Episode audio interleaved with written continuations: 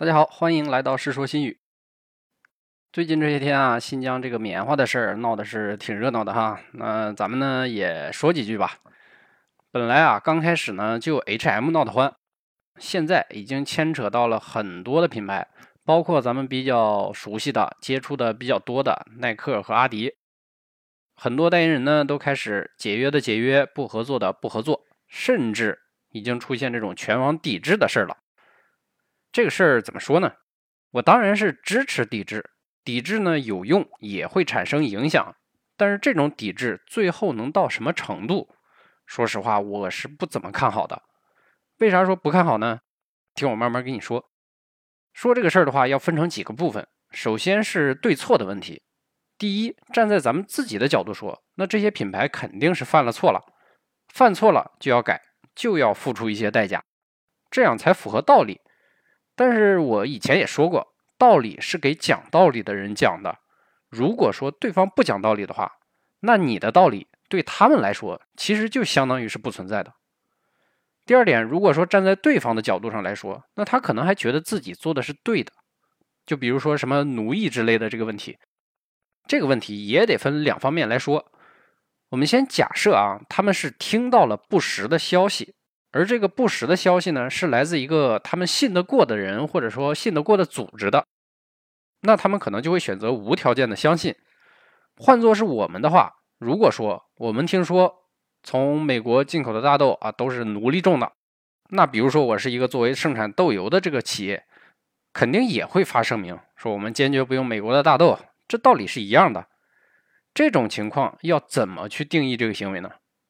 如果说不经考证的盲目的相信，那就只能说笨、愚蠢、傻叉。但是你不能说我们坏。相对来说啊，人更愿意去原谅傻，不愿意去原谅坏。对傻的人，我们是想办法什么包容教育；但坏的人，那就是惩罚和制裁。所以说，如果要刻意抹黑的话，那这个事儿就没啥说的了，制裁就完了。要我说，这个事儿啊，发展到最后。要么就是这些品牌承认自己傻，要么呢就是我们大人有大量，批评教育加适度惩罚，可能就完事儿了。毕竟谁也不会和钱过不去，闹下去的话，不光是品牌方有损失，就连咱们自己损失其实也不小。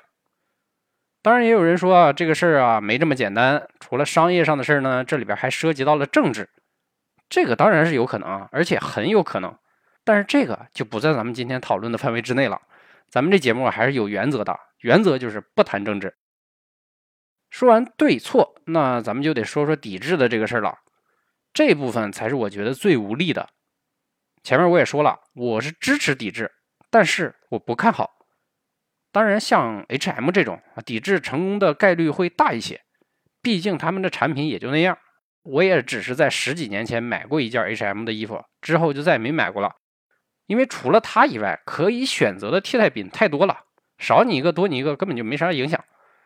但是耐克和阿迪这种就比较麻烦。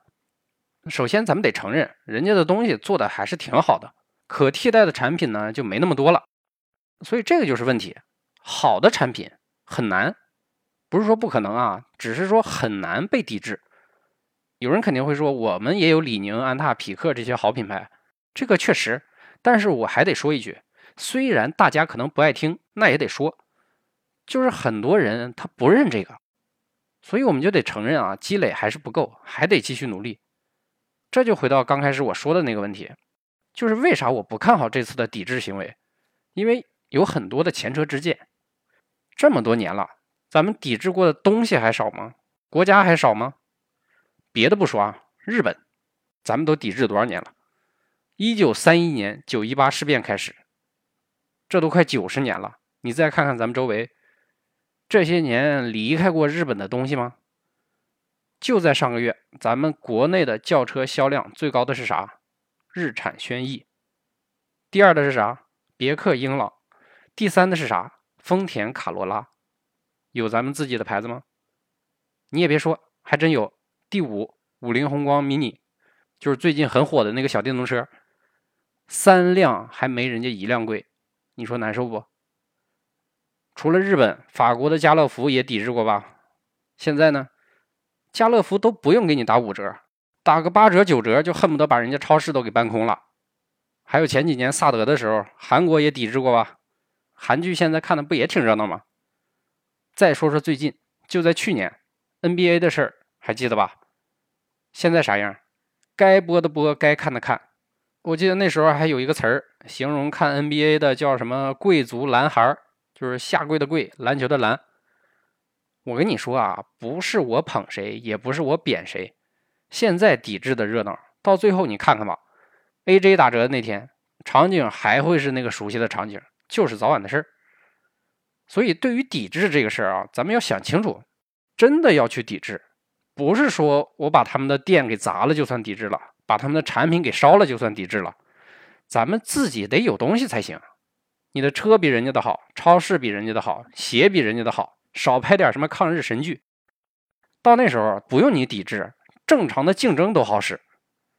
如果说要上升到爱国层面的话，需要爱国的不光是咱们这些消费者，生产者也得爱国呀。